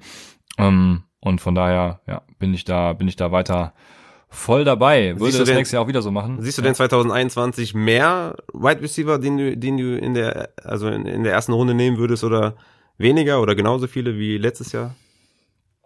Ich habe mir tatsächlich heute auch schon die Frage gestellt, wie würdest du Stand heute äh, draften, ne? Und muss da, also ich habe mich selbst so dabei ertappt, wie ich so so komplett Recency biased auch war, ne? So die, ich habe zum Beispiel dann gedacht, hey, äh, ist so ein so ein so ein AJ Brown oder so ein Calvin Ridley sind das so Leute, die schon, schon, die du theoretisch auch schon Mitte der zweiten Runde oder Anfang der zweiten Runde picken könntest, weil die ihre Leistung bestätigen? Ne? Also Calvin Ridley ist jetzt, äh, wo hab ich sie stehen? Äh, per Game Nummer Wide Receiver 4, auch Overall Nummer 4 und AJ Brown ist Wide Receiver 5 per Game. Ähm, ne? so, solche Fragen habe ich mir halt gestellt. Und Calvin Ridley ist natürlich eine interessante Personalie. Ich habe es ja vor der Saison schon gesagt, habe gesagt, er hat Top, äh, kommt, hat Top 5 äh, Potenzial, ist auf jeden Fall ein Wide Receiver 1. Und ähm, was glaubst du passiert mit ihm jetzt nächste Saison? Bleibt, kann Matt Ryan nochmal auf dem, auf dem Niveau, also auf seinem alten Niveau zurückkehren, auf dem alten Niveau spielen, oder er, er eilt ihn so ein bisschen dasselbe Schicksal wie Manning Breeze, äh, oder wird er eher der Tom Brady? Kommt natürlich stark drauf an, was sie ja jetzt äh, machen in Atlanta. Wahrscheinlich ein bisschen mehr laufen, ne? im schlechtesten Fall. Ryan wird aber effektiver wahrscheinlich sein. Ne? Man hatte gesehen, äh, was, was, was der OC da mit äh, Tannehill gemacht hat. Ich denke aber, dass es ein Bounceback wird von Julio Jones und dementsprechend Calvin Ridley insgesamt eine schlechtere Saison spielen wird. Ich sag nicht, dass er eine schlechte spielen wird, aber ich glaube nicht, dass er innerhalb der Top 10 finishen wird oder auch per Game finishen wird. Ich glaube, dass er das nicht bestätigen kann und deswegen ist er für mich auch kein Wide Receiver, den ich in den ersten drei Runden picken würde. Okay, ja, das okay, das sehe ich komplett anders, genauso wie schon vor der Saison. Aber Julio Jones, ja klar, also das ist natürlich sowieso meine Nummer eins, das weiß ja jeder. Ähm, ich ich glaube tatsächlich auch mit dem ähm, mit Arthur Smith. Also ich glaube auch nicht, dass da so viel krass mehr gelaufen wird als vorher. Äh, okay. Der hat einfach richtig, also das Optimum aus Ryan Tannehill raus und dieser Titans Offense rausgeholt. Da bin ich mal gespannt, was da jetzt eher passiert. Ähm, man weiß halt nicht, ne, wie viel Rabel dabei war oder wie viel halt von ihm selber, ne? Das kann man halt bei den Coordinators irgendwie nie so ganz sagen, ne? Ja, und ich bin gespannt, ob Brian Tannehill jetzt weiter auf dem Niveau performen kann oder ob es tatsächlich dann Arthur Smith war, der ihn da so ein bisschen äh, ja, unterstützt hat. Bin auf jeden Fall gespannt auf die Atlanta Offense nächstes Jahr. Also ich sehe da ja großes Potenzial auf jeden Fall. Okay, sagen wir dritte Runde würde ich Ridley schon nehmen. Ich bin jetzt mal eben mal so die Runden durchgegangen oder die Spieler mal durchgegangen. Also dritte würde ich ihn wahrscheinlich nehmen, aber ersten beiden würde ich den Ridley noch nicht nehmen, weil ich glaube, dass er es nicht bestätigen wird. Aber immer noch ein guter White Receiver definitiv. Ne? Also ist jetzt nichts gegen Ridley äh, an sich, sondern eher dafür, dass Julio Jones halt einen Bounceback hinlegen wird, meiner Meinung nach. Ich würde, ich würde Jones auch über Ridley draften. Ja, ja, das, ja, also ne, Jones sowieso, sowieso meine Nummer eins immer, aber ja, mal gucken, weiß ich, weiß ich heute noch nicht. Also könnte schon gut sein, also weiß ich nicht. Was mich überrascht hat tatsächlich, war, dass äh, Pittsburgh und Carolina alle drei Wide Receiver in der Wide Receiver 2 Region hatten. ähm, ja, also kein Wunder. Curtis Samuel, Robbie Anderson. Das hat dich überrascht? Ja, ich hätte Curtis Samuel vor allem nicht so hoch erwartet. Der ja, hat ja, der hatte halt harte Boom-Spiele, ne? Ja, ja. Mhm. Und Robbie Anderson, äh, das Krasse bei ihm ist, der ist äh, in Standard Deviation, also äh, Standardabweichung vom, vom Mittelwert, ähm, ist er Nummer eins, also der ist quasi der konstanteste Receiver unter allen Wide Receivern und auch Nummer drei in Fantasy Points per Snap, also Robbie Anderson, Leute, ich habe es immer gesagt, äh, du hast es ja auch immer gesagt, wir waren beide Fans von Robbie Anderson schon immer. Mhm. Robbie Anderson ist einfach der Knaller. Ja. Und ja, in Pittsburgh natürlich äh, Chase Claypool, Fantasy Points Nummer, äh, Fantasy Points per Snap, Wide Receiver Nummer acht overall. Also nächstes Jahr mit James Winston, Chase Claypool, count me in. Ja, das wäre auf jeden Fall, das wäre sehr krass. Aber das überrascht mich jetzt nicht, dass die äh, Wide Receiver Corps von den beiden Spiel äh, Franchises da äh, gut vertreten sind, weil am Ende haben wir ja quasi nur gesagt, wenn ihr einen von den sechs habt, also jeweils dann einen von den dreien, dann stellt ihr auf, weil waren also bis auf Chase Claypool Stimmt, ja. und äh, am Ende der Saison waren die halt alle irgendwie keine richtigen Sitzende, also bis Big Ben da wirklich komplett abgekackt ist. Aber ähm, ja, wir haben immer gesagt, einen von denen müsst ihr halt irgendwie aufstellen, weil die haben halt ihr, ihr Value, ne? Ja, deswegen auch Claypool, ne? Also hat ja am Ende gingen ja die Snap-Zahlen runter, aber er ist halt Fantasy-Punktemäßig per Snap Nummer 8. Also das ist schon, ja, und vor allem, für ihn, würde ich sagen. Vor allem Juju ist äh, Free Agent, ne? Ja, ja, genau. Also wenn man Claypool in Dynasty jetzt bekommen kann, wahrscheinlich jetzt in der nächsten Folge, ist das einer deiner Spieler, die du nennen wirst. Das könnte passieren. Ich, ja, ich habe ihn ja schon während der Saison geholt. Ich bin da raus. Das weiß ich. Aber wir müssen natürlich äh, den Leuten sagen, was sie machen müssen. ist natürlich eh interessant, ne? Bei den ganzen äh, Wide Receivers, die jetzt in die Free Agency gehen, ne? mit Allen Robinson, jo. Chris Godwin, äh, Kenny Goldaday ja auch, ne? Oder auch, äh, weiß ich nicht, äh, Will Fuller, je nachdem, äh, wo der ja. landet oder so. Also da äh, wird, ein, wird noch einiges passieren. Ne? Ich meine, wenn Will Fuller zu Green Bay kommt, dann hast du es eben schon angesprochen, dann wird das auf jeden Fall irgendwas machen mit Devonta Adams. Ne? Also da ja. wird noch einiges äh, passieren. Auf jeden Fall, ja. Was mich persönlich gefreut hat, ist auch, dass, dass Mike Evans ähm, by far der Nummer 1 Receiver in Fantasy Points per Touch ist. Also er wurde sehr gut tatsächlich eingesetzt, wenn er angeworfen wurde, mit, mit über drei Punkten pro Touch. Und ja, ich glaube, äh, ich war der Einzige, der ihn immer über Chris Godwin hatte, äh, was bestätigt wurde. Ich äh, hoffe ja, dass Chris Godwin in Arizona landet und dann komplett eskaliert nächstes Jahr. Werden wir mal sehen. Ich hatte Chris Godwin auf 6 und Evans auf 10. Also ich fand beide geil. Aber Chris Godwin ja, ich, war ich, fand, ich fand auch beide geil, das weiß ich noch, ja. Also irgendwie 7, 8, 6, 7 oder so. Also es war schon, waren schon alle, waren schon nah beieinander. Ja. Na, Godwin ja, hat, äh, war White Receiver 38 overall und 23 per Game. Der, der hat auf jeden Fall auch natürlich mit Verletzungen hin und wieder zu kämpfen gehabt, aber hatte nicht das, das Monsterjahr, was ich mir versprochen hatte eigentlich. Ne? Ja, ja, das stimmt. Das stimmt. Dann haben wir äh, eine riesen Enttäuschung für alle wahrscheinlich. Äh, äh DJ Shark für dich ja auch. Du hast ja noch viel, gut. Ja, okay, ich bin ich bin nicht besser gelandet mit Mike Williams. Also der Trade war der, der, der, der, war ja letzte Saison echt noch äh, ja, hätte man was mitmachen können mit den beiden Spielern, ne? Aber irgendwie nach der Saison, DJ Shark ist ja ultra buy low Kandidat. Ja, äh, Nummer 43 nach Yards per Route Run, Nummer 40 nach PFF Grades äh, von Wide right Receiver mindestens 80 Targets. Ähm, also die Hälfte von, von der Maximalzahl ist das bei PFF gewesen. Dann Mike Williams übrigens 41 und 38, also zwei Plätze davor. Wirklich tun sich, äh, haben sich beide nichts getan. Und ja, DJ Shark, klar, äh, bei Low-Kandidat. Was mich aber ein bisschen mehr äh, noch in Versuchung bringt, sage ich mal, hm. ist LaVisca Chenault. Der denke ich, wird von Meyer äh, profitieren. Ähm, Samuel hatte mit Meyer, also Meyer, umgekehrt, Meyer hatte mit Samuel ja schon bei Ohio State einen, einen Wide Receiver, äh, Running Back Hybriden. Curtis Samuel hatte da in seiner letzten Saison ja 771 Rushing Yards und äh, 865 Receiving Yards äh, und war eben ein richtig krasser Gadget-Player. Ähm, ja, dabei auch viel aus der aus der äh, SG, aus der Shotgun, genau. Ähm, warum immer das so steht. Wenn die beiden äh, nicht sogar wieder zueinander finden, ne, wenn Curtis Samuel nicht wieder zu Urban Meyer geht, dann sehe ich in LaVisca Chenault genau das, was Curtis Samuel da gemacht hat. Also dann wird er diese Waffe für für Meyer und ich kann da, also die Jaguars Offense sowieso da mit Trevor Lawrence, ne? Ähm, ich glaube, das wird äh, ganz nett nächstes Jahr. Was denkst du? Ja, safe. Also wenn ich jetzt ein Dynasty Ranking machen würde, dann hätte ich DJ Chark auf jeden Fall by far über Mike Williams, einfach weil äh, man hat Mike Williams jetzt ja gesehen in der guten Passing Offense mit Herbert und da hat er nichts geliefert.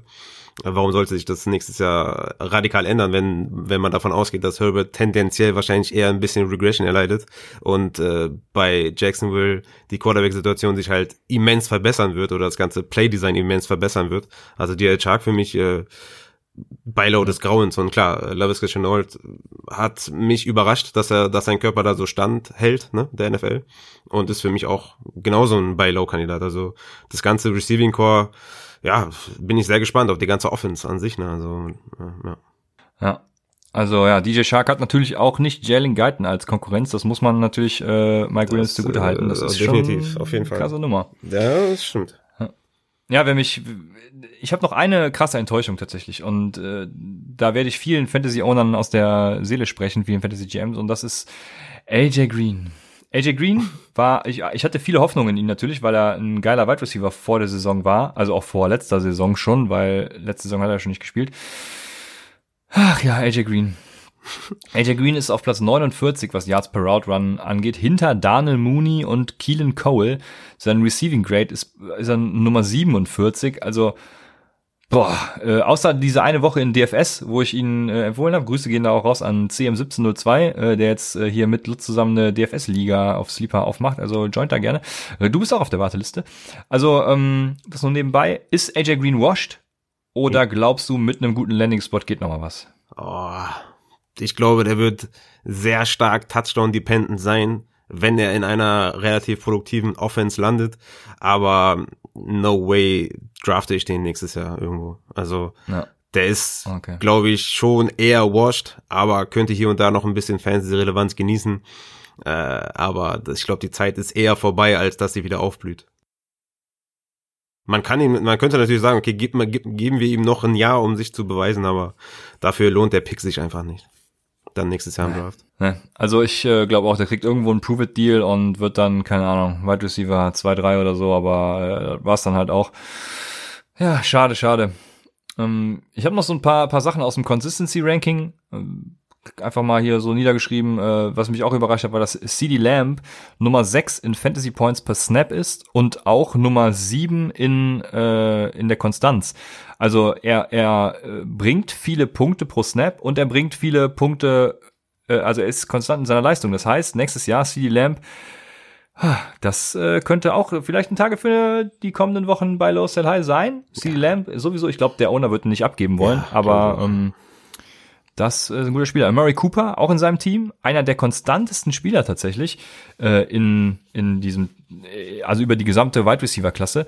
Ähm, das wird unseren Freund Talca natürlich nicht freuen, der alte Gallup-Owner. Ich mag ja Gallup auch sehr. Was glaubst du passiert nächstes Jahr mit Dak Prescott, mit, mit diesen dreien? Glaubst du, die Offense wird da nochmal einen, einen Bum, also einen, einen Abtick erleben? Glaubst du überhaupt, dass Dak Prescott bleibt? Oder äh, was, was passiert da? Ja? Das, das wäre natürlich ein super Go, ne? wenn, das, ja. wenn er da weggeht. Aber Mary Cooper ist, äh, war so inkonstant eigentlich wie die letzten Jahre auch. Ne? 73 Prozent seiner Spieler hatte er weniger als 13 Fantasy-Punkte. Also jetzt nicht so, ich weiß nicht, was für Zahlen du da hast, aber äh, meine Zahlen sprechen da ein bisschen andere Worte.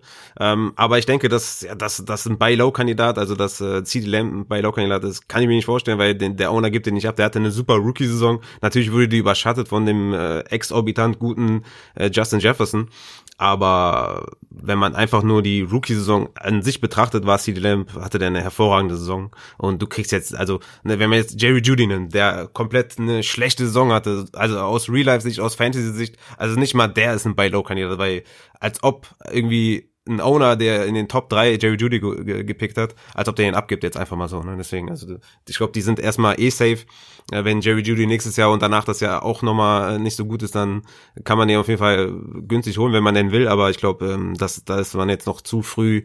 Ähm, die Ressourcen hat man noch zu sehr vor Augen, dass man da irgendwie einen First Round oder einen Top 5 Pick irgendwie günstig ertraden kann. Deswegen, ähm, ja, CD Lamp wird eine krasse Wide Receiver Saison haben nächstes Jahr. Da gehe ich fest von aus. Ja. Mit Dak Prescott. Ja, also ja, ich freue mich auch wieder, Dak Prescott zurückzusehen. Dann äh, mein letzten Spieler, den ich, den ich habe als Wide Receiver, ist Curtis Samuel. Ich hatte ihn ja eben schon mal kurz angesprochen und der ist äh, Nummer 5 über alle Wide Receiver in seiner Konstanz. Ähm, per Touch, Nummer 6 per Snap und Nummer 17 per Game. Was sagt mir das? Äh, per Game war er schlechter, ne? und äh, per Touch und per Snap halt richtig geile Werte. Also was mir sagt das einfach, er muss mehr spielen, er, er braucht mehr Snaps, er braucht mehr Targets und das das läuft einfach. Ne? Also gut, dass, äh, dass er mehr Targets braucht, um mehr Punkte zu machen, das ist jetzt keine neue Erkenntnis von mir. Aber ähm, ihr wisst was, ihr, ihr wisst, glaube ich, was ich, ich, ich meine. Ich denke halt nicht, dass es so krass steigen wird, ne? Mit den zwei guten äh, Spielern, die man hat, mit Robbie Anderson und ähm, DJ Moore. Ja. Glaube ich halt nicht, dass das so das in die Höhe geht, weißt du? Also er wird wahrscheinlich immer so ein Spieler sein für die Flex halt, mit Upside. Aber ich glaube nicht, dass du den selbstbewusst auf die Wide Receiver 2 Position klatscht, weil du, weil die einfach, ja, weil die einfach äh, zwei krasse Wide Receiver noch neben sich haben, plus McCaffrey kommt zurück, der einige Targets fressen wird. Also ich glaube, Curtis Samuel ist ein sneaky Flex-Spieler und ich würde ihn auf jeden Fall auch draften und ich finde ihn auch geil. Aber ich glaube nicht, dass da unbedingt viel mehr kommen wird nächstes Jahr. Ja, aber ich bitte dich, Curtis Samuel, wenn der regelmäßig eingesetzt wird, der ist äh, echt sick, sag ich mal. Und wenn der, äh, der ist Free Agent, ne? Also neben Corey Davis und Chris Godwin ist das mein spannendster Free Agent für, für dieses Jahr. Ich bin gespannt, wo er hingeht und verspreche mir da noch einiges, ja. Aber ich hätte damit so meine Sachen, die ich, die ich mir so notiert habe, abgehakt. Ich weiß nicht, ob du zu einem noch was sagen willst. Ansonsten würde ich zu den Titans. Ja, machen wir vielleicht nochmal so, so ein, so ein Rookie, Rookie-Fazit. Wir hatten ja letzte Woche bei den äh, oh, okay. Rookie Running Backs so ein Fazit genommen, dass wir gesagt haben, okay, Rookie Running Backs draften wir nicht, sondern wir traden dafür. Ne?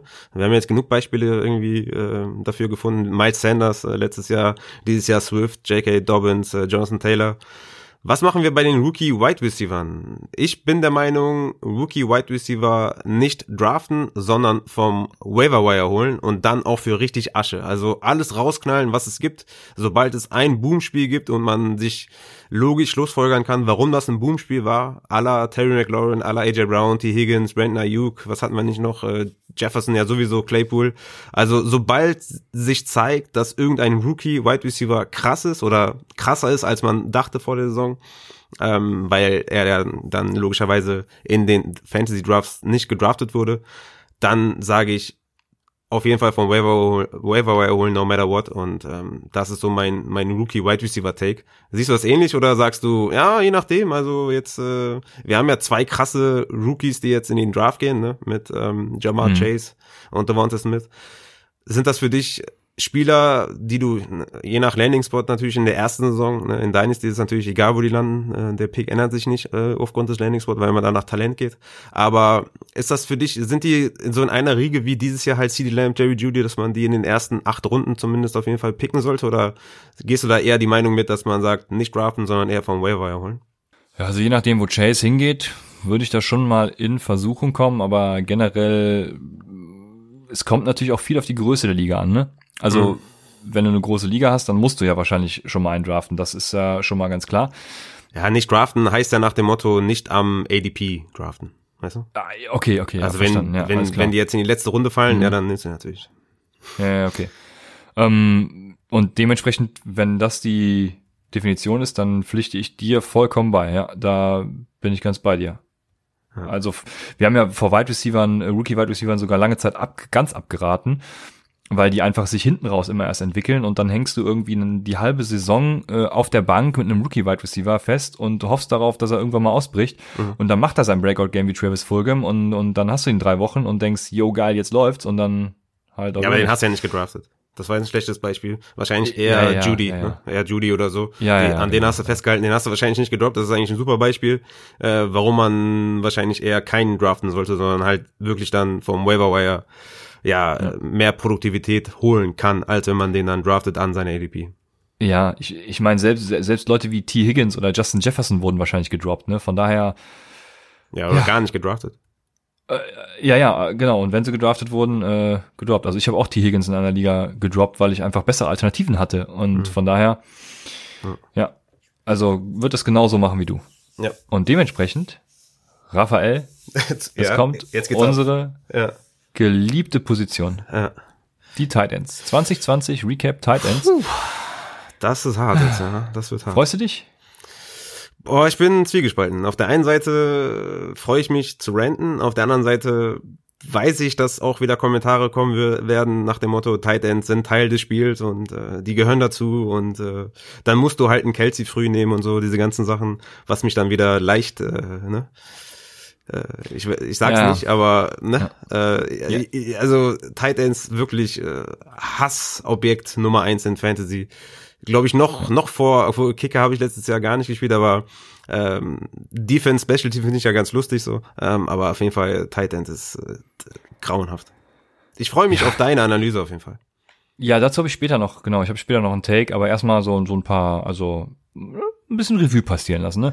Es gibt so einen, ja, soll man sagen, so, so ein Albatross, der über allen fliegt, ne, das ist Travis Kelsey, der, dann kommt lange nix irgendwie.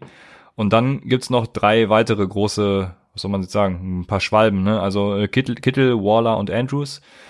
Dann habe ich so sieben Titans ausgemacht, die okay sind. Das sind dann mehr so die Spatzen oder Rotkehlchen, was weiß ich.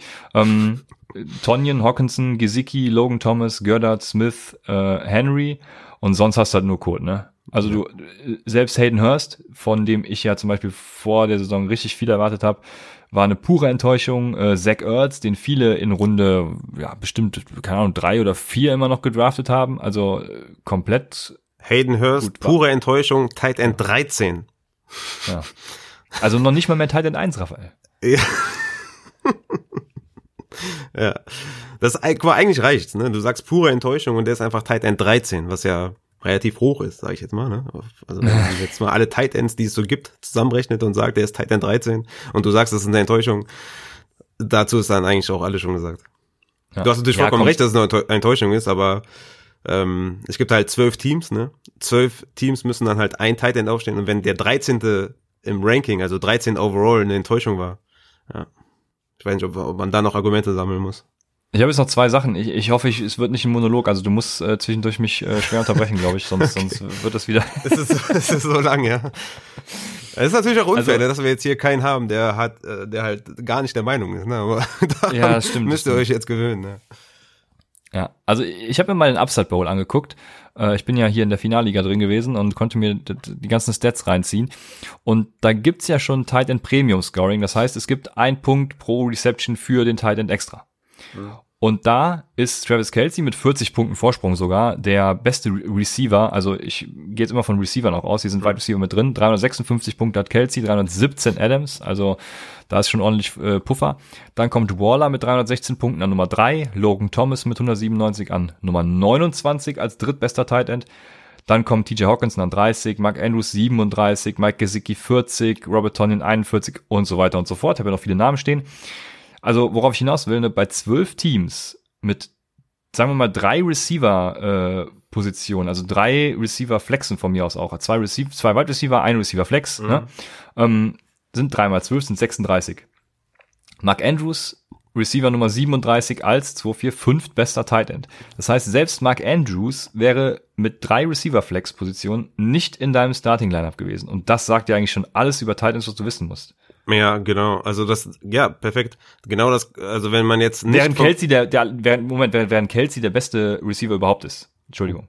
Das ist auf jeden Fall ein nicht zu verachtender Punkt noch auf jeden Fall. Äh, Ich habe das mal für nicht Upside Bowl Settings, einfach für normale Half PPR Settings gemacht. Und da ist Kelsey und Waller sind halt die einzigen beiden Tight Ends, die per Game als Top 20 Wide Receiver abgeschnitten hätten. Und Kelsey natürlich auf Position 3 im Upside Bowl klar die Eins sogar gewesen. Ähm, der Rest ist halt außerhalb der Top 40. Ne? Andrews und Tonyan sind in den Top 50, Hawkinson, Gesicki Top 60, Logan Thomas Top 70. Ne? Also das ist noch mal krasser. Ne? Also du hast jetzt quasi Settings vom Upside Bowl genommen, was, was glaube ich nicht viele spielen. Und wenn man das einfach auf, auf Half PPR noch überträgt, dann ist das Bild noch mal viel deutlicher. Ne? Du hast halt einen Tight End 3, äh, also der in, auf Wide Receiver Position äh, dritter Wide Receiver wäre mit Kelsey und Waller jemanden, der glaub, 16 wäre und danach halt gar nichts mehr. Ne? Und das ist halt echt krass. Ja. Also auch die Wins above Replacement sagen das, ne? Du hast äh, mit Travis Kelsey fast zwei Wins mehr als mit seinem Replacement und sonst ist halt ist kein, also es sind noch Darren Waller und äh, George Kittle auf 10 und 13, aber sonst ist halt nichts anderes mehr in den Top 50 überhaupt. Äh, doch Mark Andrews auf 35, Entschuldigung, aber ja, ich habe Ja. noch noch ein, eine Sa ja, Entschuldigung, mach erst. Ja, um, da, um das nochmal zu verdeutlichen, ne? Also was für ein absurdes Positional Value du hattest äh, mit, mit Travis Kelsey. Es, es gibt genau einen Tight End, der dieses, der dieses Jahr über 50% seiner Spiele mehr als 13 Fantasy-Punkte erzielt hat. Und das ist halt Kelsey, ne? Also es gibt vier Tight Ends in den Top 12, die über 50% ihrer Spiele weniger als acht Fantasy-Punkte erzielt haben. Also, weißt du, das ist halt, das ist halt wahnsinnig, ne? Und das ist also wirklich krass. Ach ja, also ähm, ich habe noch eine andere Analyse gemacht. Äh, äh, unser User Pantonius äh, hatte mich nämlich auch mal was zu Thailands gefragt und wollte da mal eine detaillierte Meinung zu wissen. Und wie ich letzte Woche, glaube ich, schon mal gesagt habe, äh, ich bin da mit äh, Mike, boah, der Name ist äh, wirklich, also wenn ihr den lesen würdet, äh, Felicit, Felicitia oder so, keine Ahnung. ähm, äh, Com- Commissioner in meiner Analytics-Liga. Und mit dem habe ich ja eine Analyse gemacht, wie es um die Positionen für ja, unser Fantasy-Roster aussieht, weil wir starten ja elf auf jeder Seite, beziehungsweise sieben nur Offensive, weil Offensive Line kann man ja noch nicht bewerten. Und ähm, wir haben mal geguckt, wie viel Wide Receiver braucht man eigentlich als Starter, wie viel Tight Ends, wie viel Running Backs und so. Und ähm, die Analyse hat gezeigt, dass das Team, welches den Tight End am wenigsten einsetzt, ist übrigens Buffalo, gefolgt von Washington, ähm, nur ein Tight End pro Snap auf dem Feld hat. Über alle Snaps gesehen. So. Mhm. Wir bleiben bei den Bills. Jetzt hatten mhm. die Bills vier Tight Ends in der Offense im Einsatz. Dawson Knox mit 441 Snaps, äh, Tyler Croft mit 298 Snaps, jetzt fehlen mir die Vornamen schon, äh, Smith mit 198 Snaps und Gilliam mit 81 Snaps. Das sind vier Titans.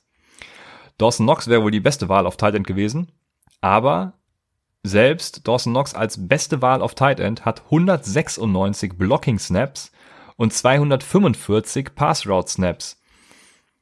Also abgesehen davon, dass nur ein Tight End auf dem Feld steht bei jedem Snap, muss ich auch noch akzeptieren, dass er bei nur der fast der Hälfte seiner Snaps als Receiver eingesetzt wird. Und diese 245 Pass Route Snaps entsprechen ungefähr der Usage von Weißt du es? Mm, nee. Von Andy Isabella bei Pass Routes. Und jetzt ist meine Frage an dich, Raphael. Möchtest du jede Woche in deinem Starting Lineup Andy Isabella aufstellen? Ja, das, da hast du vollkommen recht. Ja, das ist, ist einfach so. Ja. Nee, möchte ich nicht. Hm. Ich, geil, ich, man sieht es leider. Also wir müssen unbedingt mal Videoaufnahmen machen, wie ich hier die ganze Zeit mit mit Zeigefinger. Äh, wie ein Eimer. Ja, so ist es. Also das ist mein, das ist eigentlich mein kompletter Case. Das haben wir ja schon mal äh, ein bisschen weniger detailliert äh, schon mal vorgetragen, als es um Receiver Flex und so ging. Wir werden auch nicht müde, es zu erwähnen wahrscheinlich. Ja, ja. Und wir wollen auch keinem vorschreiben, nicht mit, also ohne genau. zu spielen, weil ja. wer Bock drauf hat, der soll es machen. Ja, ja. Auf jeden Fall. Aber das ist eben ich, unser Case. Genau, ja, definitiv. Also wer, wer Spaß dran hat, ne, haben wir auch bei, bei Kicker und Defenses und ne, sagen wir immer, wenn ihr Bock drauf habt, macht es gerne. Aber gerade auch bei Titans, wie du schon gesagt hast, mit dem, mit dem Pass-Blocking, das, das spiegelt einfach nicht die Position oder den Wert de, des Spielers wieder, ne? Also die haben halt mehrere Aufgaben, unter anderem Blocking und Blocking wird nicht bewertet und ja, ist halt, äh, ja, deswegen, also Receiver, also Tight End raus, Receiver Flex rein, eine andere, ein anderes Adjustment gibt's da meiner Meinung nach nicht. Also man könnte danach halt über, man könnte überlegen, ob man wirklich ähm, dieses Tight End Premium dann macht in der Receiver Flex für den Tight End, ne? Das könnte man rausnehmen, aber ich finde es eigentlich auch ganz geil, wenn man das drin lässt, ähm, dass man da noch einen Punkt mehr bekommt muss man natürlich dann irgendwie gucken. Also Kelsey, wenn der da so, naja, der ist halt auch ein überragender, wichtiger Spieler der Offense. Ne? Deswegen ist es auch vollkommen gerechtfertigt, dass er da irgendwie auch klar die Eins ist ähm, auf der Receiver-Position. Ja, deswegen, also spielt das, was ihr möchtet, aber es, es, es gibt einfach, glaube ich, viel mehr Gründe, ohne äh, Tight End zu spielen und dafür für eine Receiver Flex als halt andersrum. Ne? Der einzige Grund ist halt irgendwie, ja, dann draftet doch Kelsey früher. Ne? Aber was machst du, wenn wenn ja. der sich dann verletzt? Stell dir mal vor, du draftest Kelsey jetzt in der ersten Runde irgendwie zehnter Pick oder so, ähm, also einen normalen PPR Scoring und der verletzt sich dann. Ne? Also Weißt du, bei einem Running Back kannst du noch einigermaßen reagieren oder bei einem Wide Receiver hast du halt mehrere Wide Receiver, die, die du aufstellen kannst, aber bei Tight Ends gibt's halt nur acht Stück oder so, die gut sind, die sind halt alle vergriffen und es gibt halt zwölf Teams, die jeweils einen aufstellen müssen, weißt du, und das, ja, das, das, das gibt ja noch die Hardcore, Hardcore Leute, die irgendwie mit zwei Titans sogar spielen im Starting Roster. Ja, okay, das, also, also echt, das ist krass. Da streust du, ja, da streust du halt nur dann die Zu Zufälligkeit, also meines Erachtens. Ich bin da raus. Ja. Und kann es euch nur empfehlen. Also schöne Grüße gehen auch raus an Johnny. Äh, wer Gründe für den Einsatz von Titans hören will, der darf sich gerne an Johnny wenden in unserem Discord-Channel. Joint da auch gerne, wenn ihr noch nicht drin seid. Der wird euch dann Gründe dafür nennen und vielleicht äh, entwickelt sich ja auch eine schöne Diskussion im Discord-Channel. Das wäre ja auch mal. Ihr könnt auch gerne unter bei Instagram oder bei Twitter unter die unter die Folge in den Kommentaren schreiben, warum ja, genau. ihr Tight End geil findet und warum ihr nicht vielleicht der Meinung seid, dass ihr daraus eine Receiver Flex machen sollte. Oder ob ja. ihr vielleicht äh, sagt, ey, ja, so habe ich das noch nicht betrachtet. War meine erste Saison. Ähm, es war ziemlich schwierig, da irgendwie jemanden zu finden, der mal einen Touchdown fängt und dann seine sieben Punkte macht.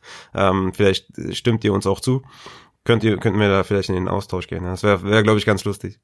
Ja, Raphael, mit quasi dem Abschluss nochmal die Hörer zur Interaktion ermutigt, das ist doch hervorragend. Also ja. mehr kann ich auch nicht sagen. Ich äh, würde sagen, wir sind jetzt durch für heute. Lasst uns äh, Kommentare da, wie ihr es findet mit der, vor allem auch der Receiver Flex. Also das ist, das sind spannende Diskussionen, die sich daraus ergeben können. und vielleicht auch Blickwinkel, die wir noch gar nicht betrachtet haben. Soll es ja auch geben, ne? Äh, vielleicht hat da ja einer irgendwie eine ganz krasse Idee, die ja, wir noch nicht hatten. Von daher, für Ja, heute genau. war's das. Ja. Ja, weil zu sagen, Travis Kelsey halt früh picken, das kann nicht der einzige Grund sein. Also da muss noch irgendwas kommen. ja, das gut, das stimmt, da gebe ich dir recht. Also da muss äh, schon etwas mit mehr Gehalt kommen, aber ich äh, denke, dass unsere Community das kann und wünsche euch von daher eine schöne Woche. Viel Spaß auch bei den Spielen äh, Bills gegen Chiefs und Packers gegen die Bucks. Wir werden am Dienstag natürlich wieder darüber berichten, wie wir die Spiele fanden und ja, ein bisschen was zu Buy Low, Sell, Sell Highs machen, äh, kam ja heute schon durch. Von daher viel Spaß, schöne Woche und bis zum nächsten Mal bei Upside, dem Fantasy Football Podcast.